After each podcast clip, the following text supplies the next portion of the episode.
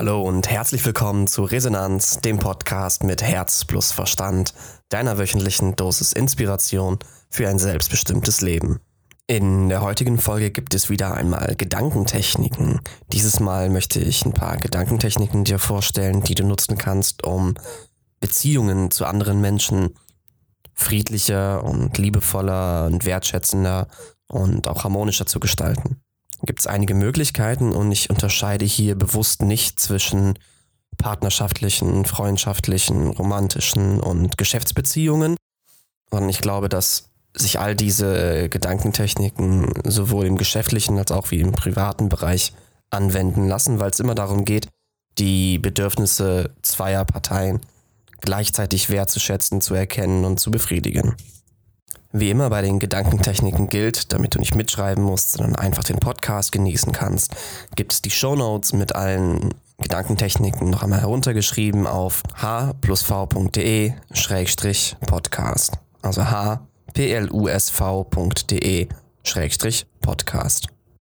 Ein wichtiger Hinweis auch noch zu der Anwendung der folgenden Gedankentechniken. Nicht in jeder einzelnen Situation ist jede Gedankentechnik sinnvoll. Sie sollte dazu dienen, persönliche Beziehungen, die ich unterhalte, wertvoller, lebensdienlicher, glückstiftender zu gestalten.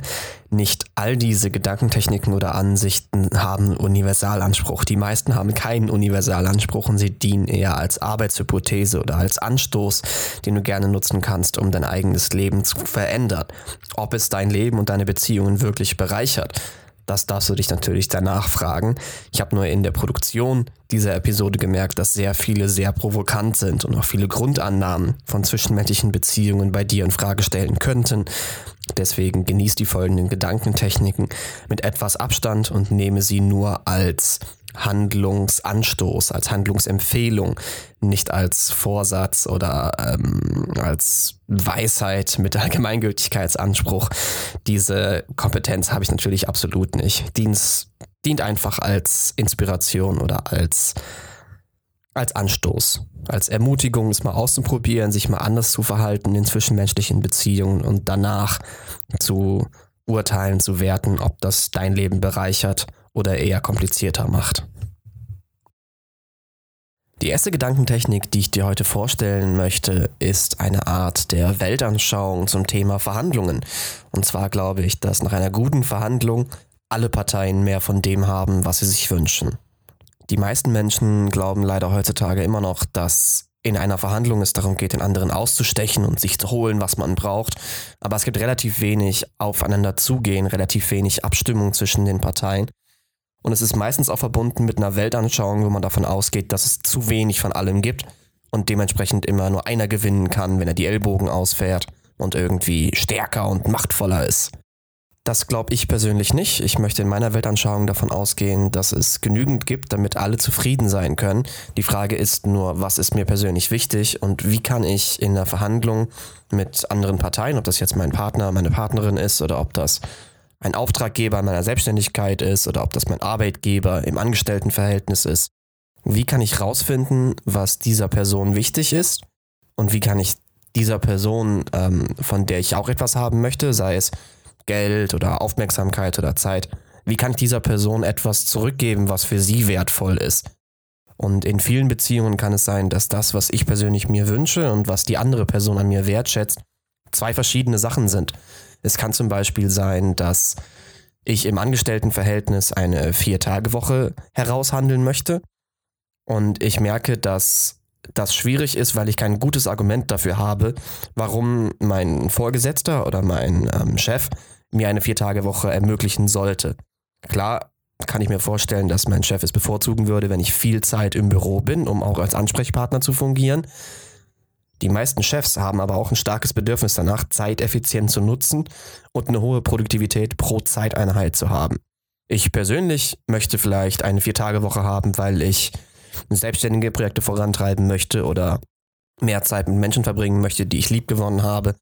Aber diese beiden Bedürfnisse kann ich zeitgleich ansprechen, wenn ich meinem Vorgesetzten vorschlage, hey, ich habe einen Vorschlag, wie ich meine Zeit, die ich hier im Unternehmen arbeite und am Arbeitsplatz verbringe, noch effizienter nutzen kann.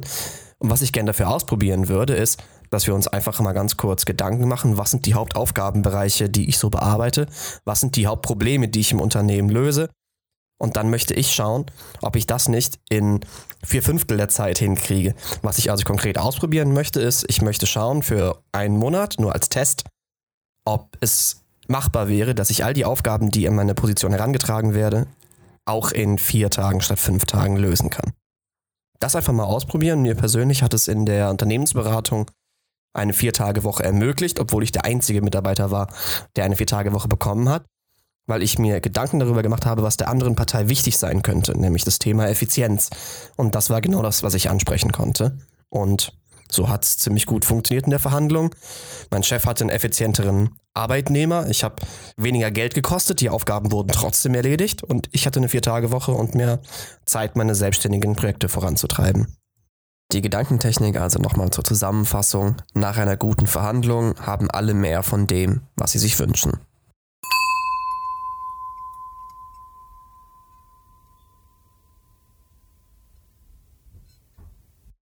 Die nächste Gedankentechnik hängt tatsächlich mit der eben erwähnten zusammen. Da geht es auch ein bisschen um Verhandlungen. Und zwar ist es die Gedankentechnik, mindestens einer sollte wissen, was er will.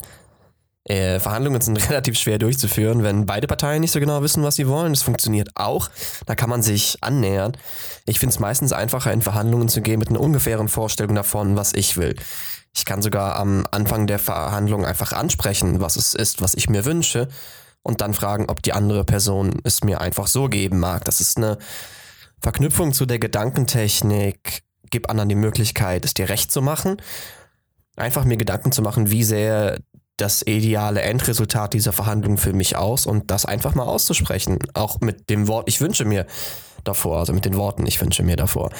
Sagen, hey, ich wünsche mir eine Vier-Tage-Woche, das würde mich total freuen und entlasten, das wäre ein richtiger Gewinn für mich was wünschst du dir von meiner Seite aus, damit ich ein besserer Arbeitnehmer bin?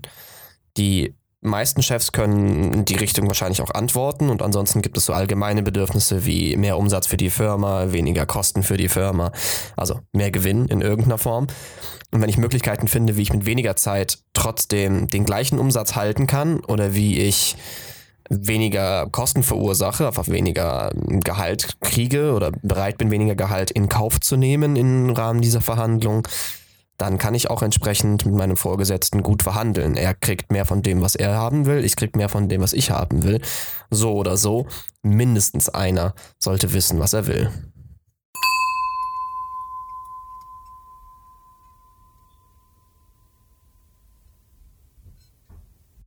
Die nächste Gedankentechnik hat mit Fragen zu tun. Und zwar ist die nächste Gedankentechnik, Fragen sollten auf Verständnis, Verbindung und Vermittlung aufbauen, nicht auf Bestätigung bestehender Geschichten. Das finde ich besonders im Rahmen persönlicher Beziehungen privater Beziehungen im romantischen und sexuellen Bereich absolut wichtig, weil dort häufig Fragen gestellt werden können, die gar kein ehrliches Interesse an der Antwort der anderen Person haben, sondern dazu dienen sollen, bestehende Geschichten zu bestätigen. Klassische Fragen in dem Bereich wären, findest du mich schön? Sehe ich in dem Kleid dick aus? Liebst du mich wirklich? Ich glaube nicht, dass das Fragen sind, die darauf abzielen, dass die andere Person frei und absolut entspannt, ehrlich heraus seine eigenen Gedanken und Gefühle in diesem Moment mitteilen soll, sondern es geht meistens darum, eine bestimmte Antwort zu erzwingen, um meistens sogar den Mangel eines eigenen Selbstwertgefühls, einer eigenen Selbstsicherheit auszugleichen durch die andere Person. Solange das in einem normalen, vernünftigen Rahmen passiert, habe ich mit solchen Fragen kein Problem und ich glaube auch, dass im Rahmen einer intimen, vertrauten und nahen Verbindung in einer Beziehung zu einem anderen Menschen die Beruhigung und Bestätigung des Partners ein wichtiger Aspekt sein kann. Wenn nur ein Großteil der Fragen, die der Partner stellt, darauf abzielt, eigene Geschichten zu bestätigen, den eigenen Selbstwert zu sichern, das eigene Selbstvertrauen zu stärken, dann werde ich schnell hellhörig, weil ich glaube, dass der Selbstwert, der gefühlte Selbstwert, die gefühlte Einzigartigkeit einer Person im Idealfall aus dem Inneren dieser einen Person kommt. Umso mehr ich persönlich weiß, dass ich einzigartig bin und dass ich wertvoll bin, umso entspannter kann ich im Umgang mit anderen Personen sein und kann auch akzeptieren, wenn diese Person mich vielleicht nicht für einzigartig hält. Ich fühle ja meine Einzigartigkeit aus mir heraus und brauche die Bestätigung nicht von außen. Diese Bestätigung nicht zu brauchen, heißt nicht, dass ich sie nicht wertschätzen kann. Ich finde es trotzdem schön, wenn Menschen sagen, dass ich ihr Leben bereichere oder wenn sie gerne Zeit mit mir verbringen. Ich finde das sehr schön. Ich bin nur nicht darauf angewiesen. Ich habe eine Unabhängigkeit entwickeln dürfen. Und dieses Vertrauen, was ich mir eigentlich wünsche, dieses Selbstvertrauen ist ganz tief in mir verwurzelt. Das beziehe ich aus mir selber und dementsprechend muss ich auch keine Fragen stellen, deren Ziel die Bestätigung einer bestehenden Geschichte in meinem Kopf ist, sondern ich kann wirklich Fragen stellen, um jemanden verstehen zu können, um danach Verbindungen zu dieser Person aufzubauen und dann zwischen unseren beiden Positionen zu vermitteln. Ganz kurz zusammengefasst, Fragen sollten auf Verständnis, Verbindung und Vermittlung aufbauen, nicht auf Bestätigung bestehender Geschichten, die ich mir selbst erzähle.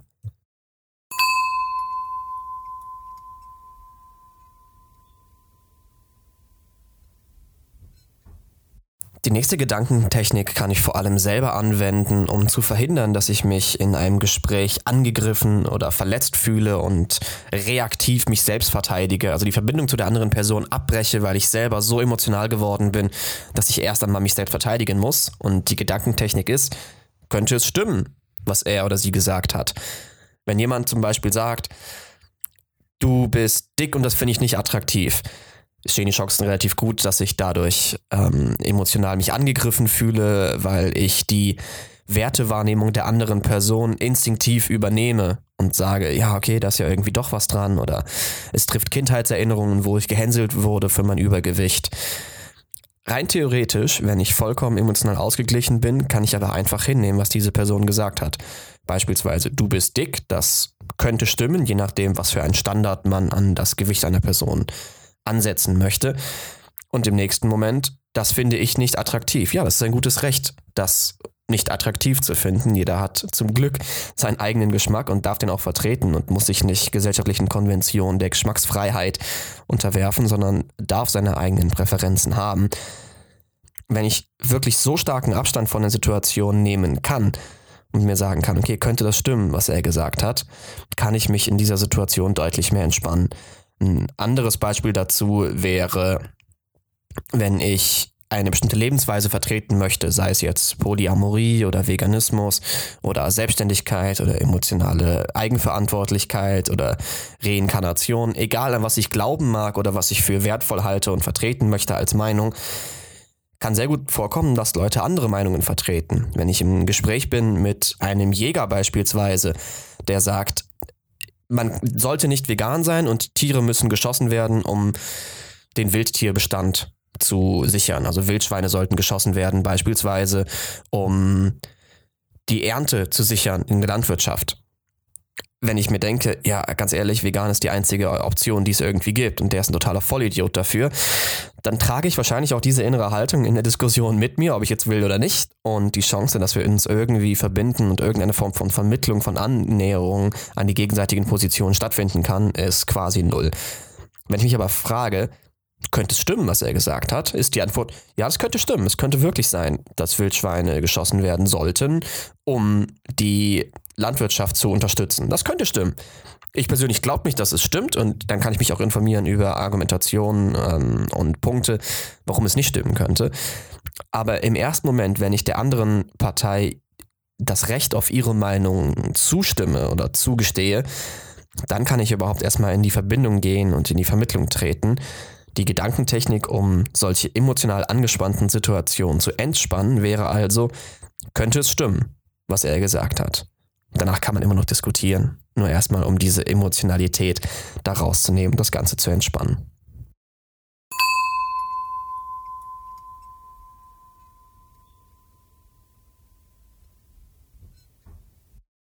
Die nächste Gedankentechnik dreht sich auch darum, Diskussionen, die angespannt sein könnten, zu entspannen.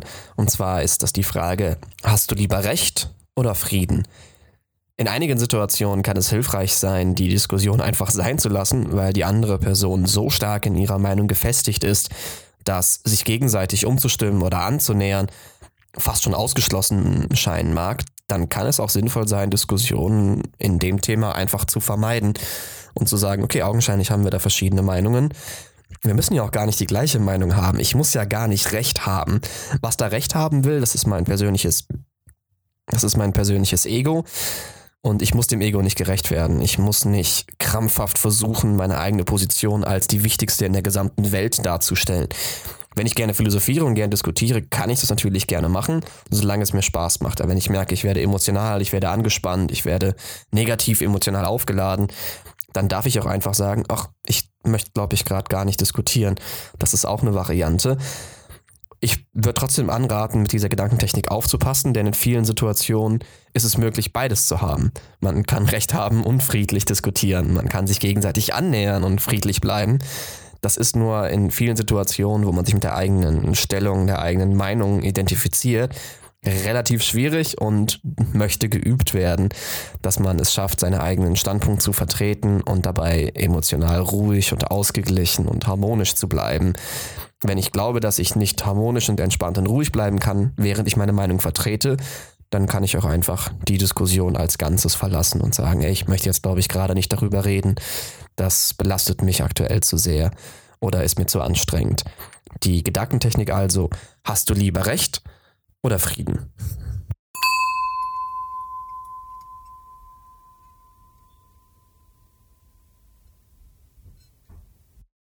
Die nächste Gedankentechnik ist relativ provokant und sollte eigentlich nur in äußersten Notfällen der persönlichen Lebensgestaltung benutzt werden, wenn ich merke, dass ich eine Person bin, die dazu tendiert, sich aufzuopfern und es anderen Leuten mehr recht zu machen als sich selbst. Also wenn ich zu sehr auf die Bedürfnisse anderer eingehe, mich selbst immer hinten anstelle und auch einfach merke, dass mein Leben ziemlich angespannt ist aufgrund von äußeren Umweltbedingungen. Die nächste Frage ist, wer ist die Hauptquelle negativer Emotionen in meinem Leben. Das kann der Partner sein, das kann der Auftraggeber oder einer der Auftraggeber meiner Selbstständigkeit, das kann auch der Arbeitgeber sein. Wenn ich selber merke, dass 80 bis 90 Prozent meiner negativen Emotionen gar nicht von mir ausgehen, sondern aufgrund der Diskussionsführung oder der zwischenmenschlichen Beziehung zu einem Auftraggeber oder einem Arbeitgeber oder einem meiner Partner kommt, darf ich mir bewusst werden und mir auch die Frage stellen, ist es das, was ich will? Ist es wirklich die Form von Beziehung, die ich mir wünsche, beziehungsweise vielleicht sogar einer dritten Person von mir selbst zu reden? Ist das die Partnerin, die ich Dirk wünsche? Ist das der Arbeitgeber, den ich Dirk wünschen würde? Ist das der Auftraggeber, den ich Dirk wünschen würde? Ist das die Beziehungsqualität, die ich Dirk wünschen würde? Oder ist diese Person tatsächlich die Quelle und die Hauptquelle meiner negativen Emotionen? Falls ich die Beziehung nicht in eine Richtung bewegt und entwickelt kriege, wo ich nicht mehr so viele negative Emotionen in mir selbst bemerke oder im Zwischenmenschlichen bemerke, dann darf ich diese Beziehung auch beenden. Niemand zwingt mich, in Beziehung zu gehen mit Menschen, die mir nicht gut tun. Und wenn ich so einen leichten Abstand von mir selbst nehme und mich frage, was wünsche ich Dirk oder was wünsche ich Steffi oder Thomas oder was auch immer, dann bin ich erst in der Lage zu reflektieren, Moment mal, das ist gar nicht, was ich aktiv in meinem Leben haben möchte. Ich finde mich hier mit irgendetwas ab. Das ist emotionale Aasfresserei, was ich hier gerade mache. Ich habe Besseres verdient und ich möchte mir ein Leben ermöglichen, wo ich die Beziehungen habe, die ich mir wünschen würde, für die ich auch kämpfen würde, die mir sehr wertvoll sind. Dann ist es auf jeden Fall ein schöneres Leben. Die Frage, sehr provokant, Wer ist die Hauptquelle negativer Emotionen in meinem Leben?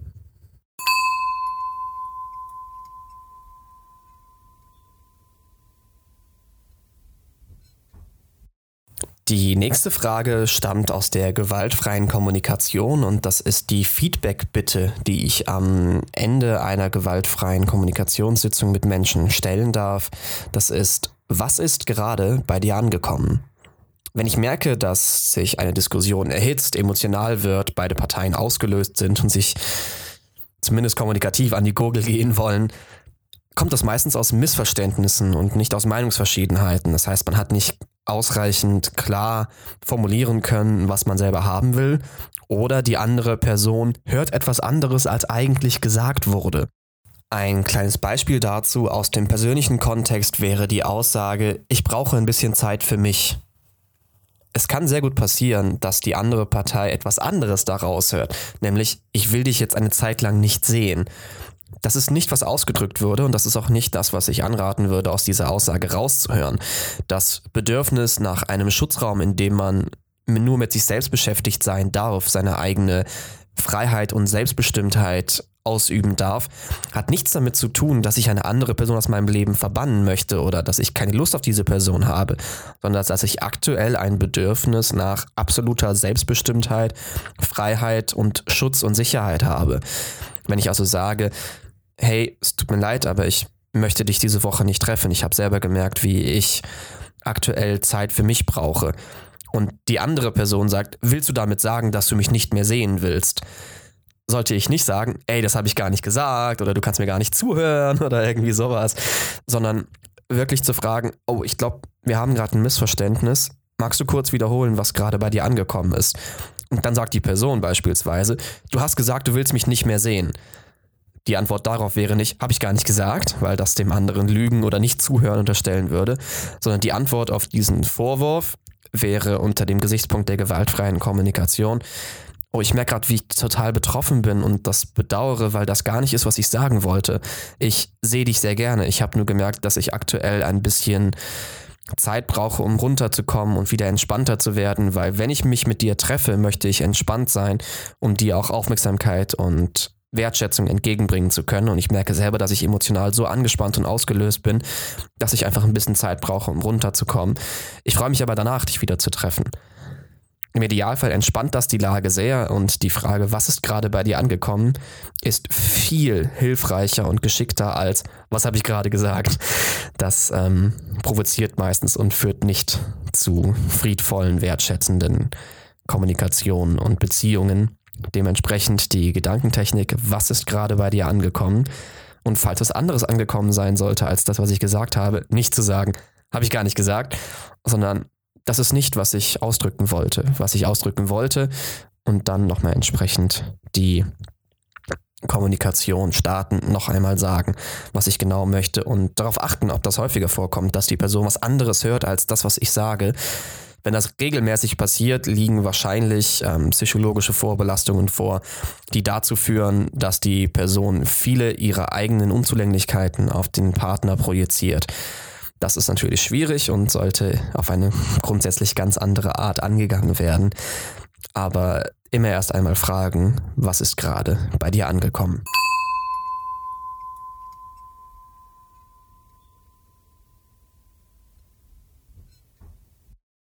Die nächste Frage, die nächste Gedankentechnik in zwischenmenschlichen Beziehungen ist, was ist gerade in dir lebendig?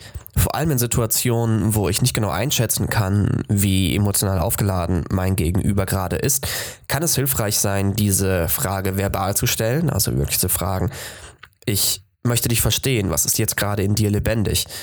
Darauf können die Antwort sein, ich fühle mich total verletzt von dir oder nicht wertgeschätzt und hintergangen. Das sind schwierige Aussagen, weil sie die emotionale Verantwortung, die diese Person gerade nicht annehmen möchte, weil sie sich schlecht fühlt, auf den eigenen Gesprächspartner projiziert. Das ist schwierig und herausfordernd, mit sowas umzugehen. Wenn die Antwort aber ist, oh, ich fühle mich gerade irgendwie total traurig und ich bedauere einfach, wie sich dieses Gespräch entwickelt hat und ich fühle mich auch hilflos, weil ich nicht genau weiß, wie ich das in eine schöne Richtung bewegen kann. Und ich wünsche mir eigentlich nur, dass du mich kurz in den Arm nimmst. Mit solchen Geschichten umzugehen, ist natürlich viel angenehmer und viel entspannter, als wenn Vorwürfe oder sogenannte Tätergefühle auftauchen. Die Frage, was ist jetzt gerade in dir lebendig, gibt dem anderen die Möglichkeit, sich selbst in seiner Emotionalität zu zeigen und auch zu zeigen, wie betroffen man eigentlich von dieser Situation ist. Die Frage kann ich mir aber auch nonverbal stellen. Ich kann mich fragen, was ist jetzt wohl gerade in meinem Gegenüber lebendig? Und wenn ich einfühlsam und empathisch bin, kriege ich vielleicht sogar eine instinktive Antwort, was lebendig sein könnte. Dann kann ich auch fragen, hey, ich habe gerade irgendwie den Gedanken, dass du betroffen bist, dass du dich vielleicht ein bisschen orientierungslos oder hilflos fühlst. Stimmt das? Und dem anderen die Möglichkeit geben, zu zustimmen oder entsprechend zu korrigieren. Was ich vermeiden würde, ist sowas wie, du bist doch traurig, das sehe ich doch genau. Das kann man nicht sehen, das kann man schätzen und denken. Sowas kann man nicht sehen. und immer dem anderen die Möglichkeit geben, sich selbst noch einmal zu zeigen in dem Moment, um Verständnis und Verbindung aufzubauen. Die Frage, um Verbindung aufzubauen, also, was ist jetzt gerade in dir lebendig?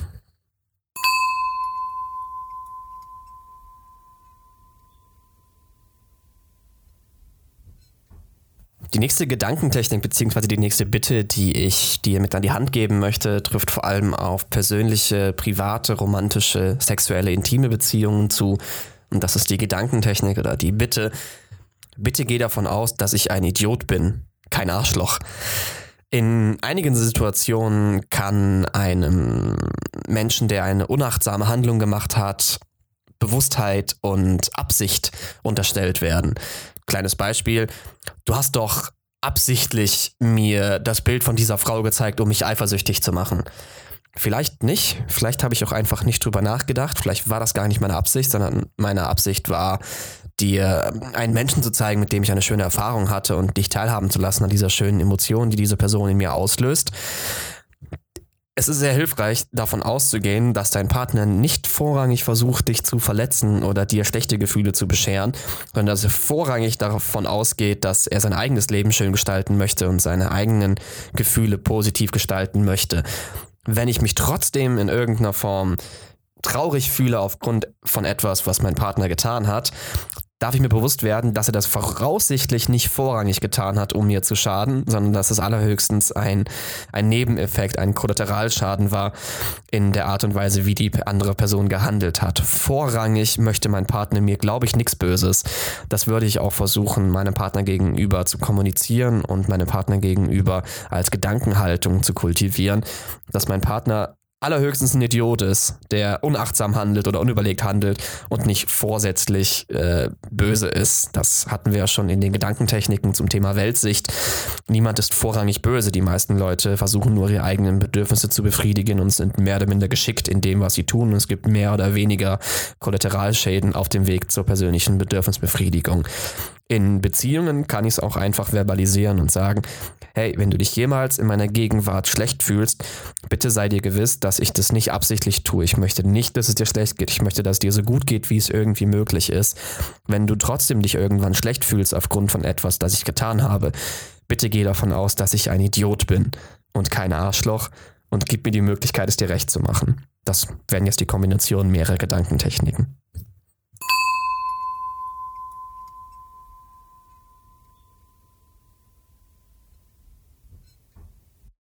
Auch die nächste Gedankentechnik bezieht sich auf private Beziehungen und das ist, dass ich empfehlen würde, private Beziehungen auf zwei Fundamenten aufzubauen, nämlich zum einen auf Liebe und zum anderen auf Wahrheit. Viele intime Beziehungen vor allem und auch romantische Beziehungen bauen nicht zwingend auf der Wahrheit auf, so wie sie ist, sondern auf einem Idealbild, so wie ich es mir wünsche. Beispielsweise, mein Partner sollte mich lieben, so wie ich bin.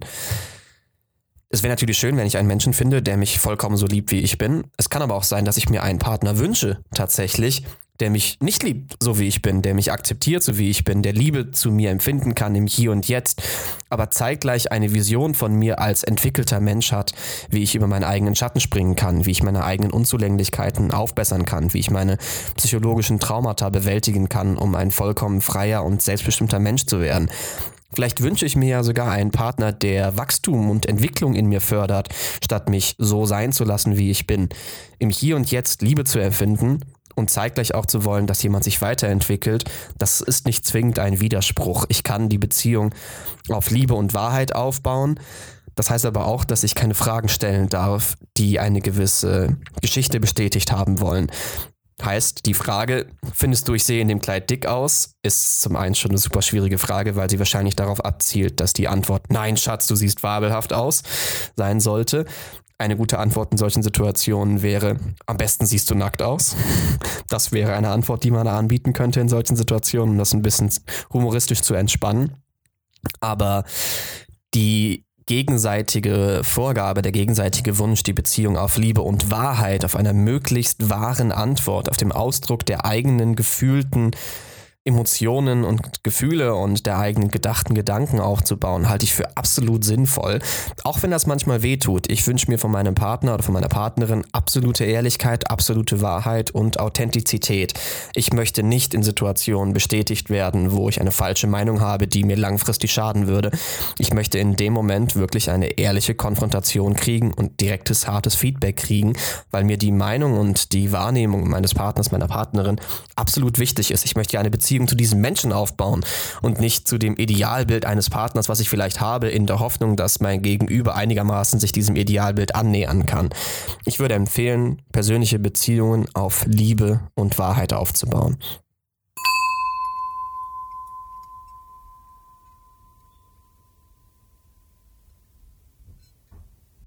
Jetzt auch zu einer Gedankentechnik ähm, zum Thema Liebe, was Liebe sein kann. In meinen persönlichen Augen ist Liebe das langfristig Beste für eine Person zu wollen. Und die Gedankentechnik, die ich hier vorschlagen möchte, ist, ich will dein langfristig Bestes.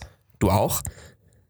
Das dient vor allem dazu, sich vor Augen zu führen, dass unehrliche Antworten auf Fragen teilweise nur kurzfristig für eine Person gut sein könnten. Wenn eine Person beispielsweise fragt vor ähm, einer gemeinsamen Veranstaltung, die man besuchen möchte, findest du, ich sehe fabelhaft aus? Okay, jetzt haben wir schon gemerkt, das ist irgendwie eine schwierige Frage, weil es wahrscheinlich zur Bestätigung einer bestehenden Geschichte dient. Wenn ich in dieser Situation Ja sage und meiner Partnerin, meinem Partner die Möglichkeit meiner authentischen Mitteilung verbiete, weil ich glaube, dass sie mit der Wahrheit nicht umgehen kann, kann es sein, dass diese Person sich nicht nochmal selber im Spiegel betrachtet, sich nicht nochmal selbst zurechtrückt, auf diese Veranstaltung geht und von jemandem, der weniger auf die Emotionen meines Partners, meiner Partnerin bedacht ist, total einen von Latz geknallt kriegt. Das ist nicht, was ich will. Ich möchte das langfristig Beste für meine Partnerin, für meinen Partner und ich möchte mich ehrlich mitteilen, weil ich es auf Liebe und Ehrlichkeit aufbaue. Dementsprechend halte ich es für außerordentlich wichtig, das langfristig Beste für meinen Partner und meine Partnerin zu wollen. Und ich wünsche auch, Beziehungen einzugehen mit Menschen, die das genauso wollen, die langfristig denken, die sagen, ich möchte mich selbst entwickeln, ich möchte eine möglichst selbstständige, selbstsichere, selbstvertraute und selbstliebende Person werden. Kannst du mich dabei unterstützen? Und im Idealfall baut die Beziehung eben auf Liebe und Wahrheit oder Ehrlichkeit auf. Und beide Parteien wollen jeweils das langfristig Beste für den jeweils anderen. Das kann auch heißen, kurzfristig unangenehme Situationen ertragen zu müssen. Das klassische, wir müssen mal reden.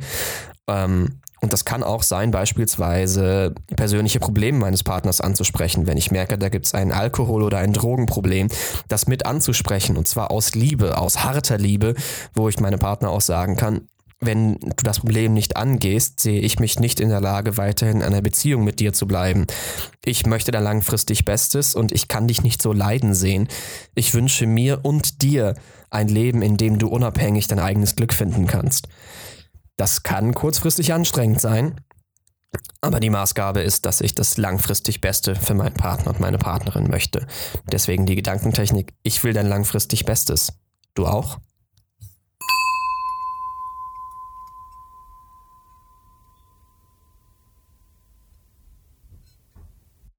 Die nächste Gedankentechnik hat vor allem mit Erwartungshaltungen in Beziehungen zu tun und halte ich für sehr hilfreich, um mich auch mit bestehenden Beziehungskonstrukten und Erwartungen an meinen Partner zu konfrontieren, diese bewusst zu machen.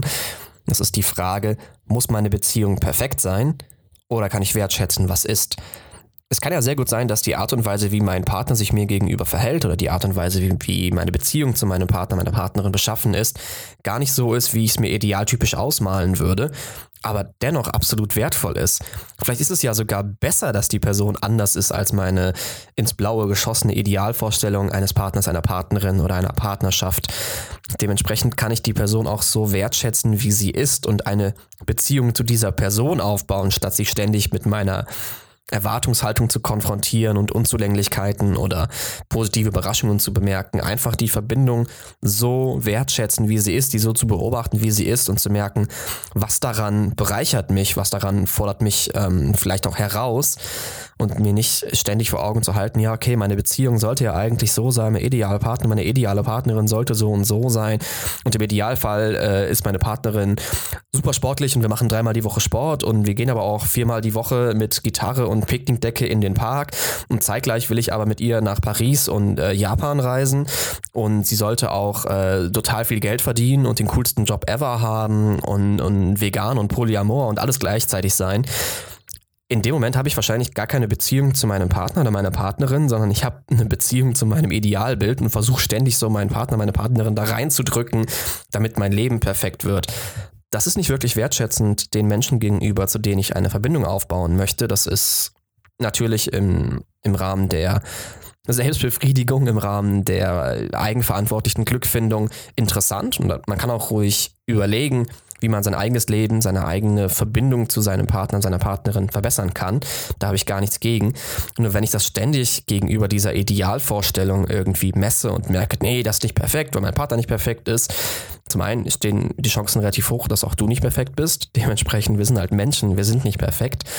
Wir können uns aber in eine ähm, Richtung entwickeln und wenn wir die Beziehung auf Liebe und Wahrheit und Ehrlichkeit aufbauen, langfristig unser gegenseitig Bestes wollen, dann stehen die Chancen relativ gut, dass unsere Beziehung auch immer intensiver und angenehmer und lebensdienlicher wird. Und die Beziehung muss nicht perfekt sein.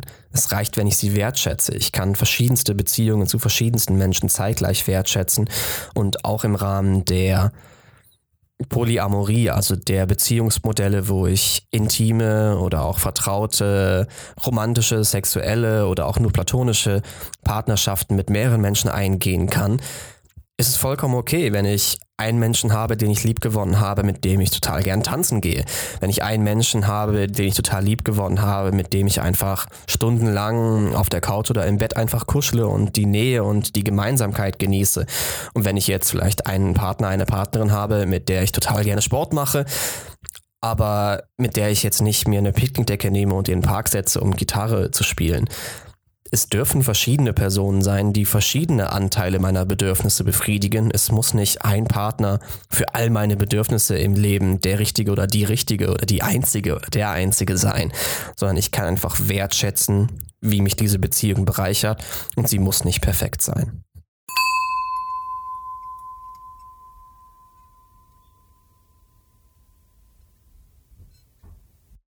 Die letzte Gedankentechnik, die ich in der heutigen Podcast-Episode vorstellen möchte, hat zu tun mit dem Thema Lieben ohne anzuhaften, ohne abhängig zu sein, in Beziehung zu gehen, ohne den anderen vereinnahmen zu wollen. Also eine nicht co-abhängige Beziehung, sondern eine unabhängige Beziehung von zwei Individuen, die sich freiwillig immer wieder regelmäßig treffen und in Beziehung zueinander gehen. Das ist die schöne Aussage. Ich brauche dich nicht, aber ich will dich. Eine andere Ausdrucksweise wäre, ich brauche dich nicht, aber ich genieße dich oder ich weiß unsere Beziehung zu schätzen oder ich brauche dich nicht, aber du bereicherst mein Leben maßlos. Das sind alles Sätze, die, wenn ich sie persönlich höre, total schön finde. Die berühren mich zutiefst in meinem Inneren.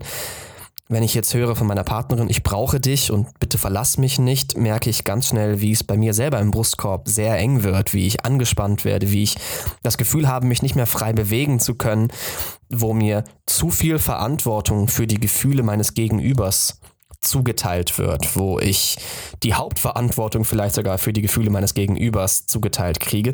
Das ist nicht, was ich mir wünsche in einer partnerschaftlichen Beziehung. Ich wünsche mir eine Beziehung zwischen zwei unabhängigen Menschen, die aufeinander zugehen, um sich gegenseitig zu bereichern und gegenseitig zu genießen.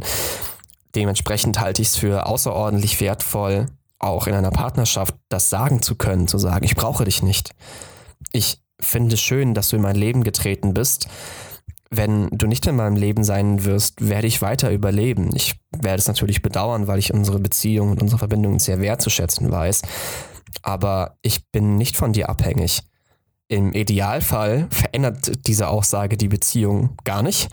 Wenn diese Aussage, ich brauche dich nicht, aber ich will dich, die Beziehung verändert, dann ist meistens schon Co-Abhängigkeit mit aufgetreten, die die gesamte Beziehung sehr angespannt werden lassen kann.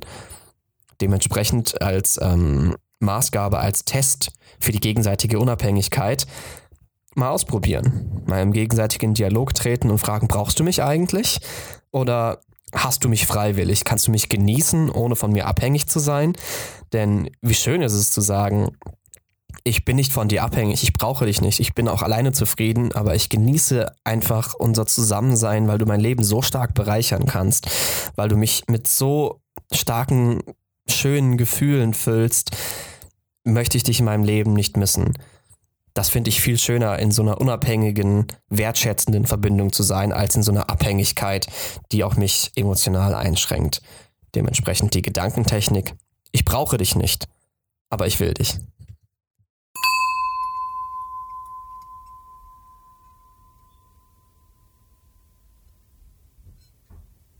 Damit bin ich auch am Ende der heutigen Episode, der etwas provokanten Episode angelangt und ich weiß selber, dass viele dieser Gedankentechniken, die ich heute vorgestellt habe, sich vielleicht mit dem beißen, was du in deinem Kopf für ähm, Vorstellungen hast, wie eine Beziehung gestaltet werden sollte.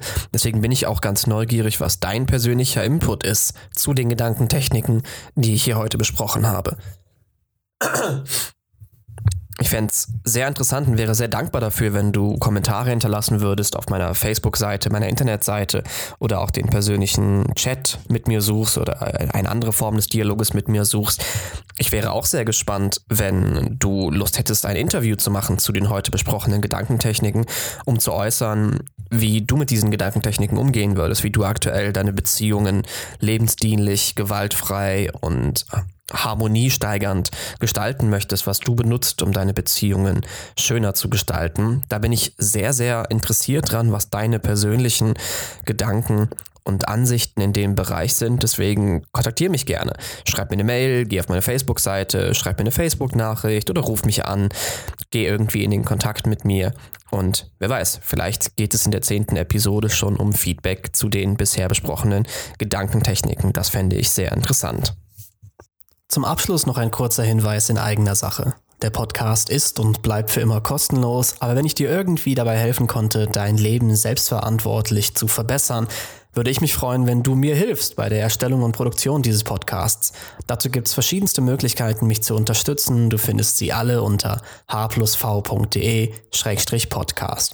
Das ist hplusv.de-podcast. Dort findest du ebenfalls die Show Notes mit weiterführenden Informationen, Links und sonstigen Bemerkungen zu der heutigen Episode. Damit bin ich auch am Ende der heutigen neunten Episode des Resonanz-Podcasts angekommen. Heutiges Thema waren Gedankentechniken zum Thema Beziehungen. Ich bin, wie gesagt, ganz interessiert daran, was es mit dir gemacht hat, was dich besonders angestoßen oder inspiriert hat, was du selber ausprobieren möchtest oder was für Erfahrungen du vielleicht schon gesammelt hast, wenn du diese Gedankentechniken selber ausprobierst. Ich freue mich auf dein Feedback und ich wünsche dir auf jeden Fall einen super Start in die kommende Woche. Dein Dirk von Herz plus Verstand.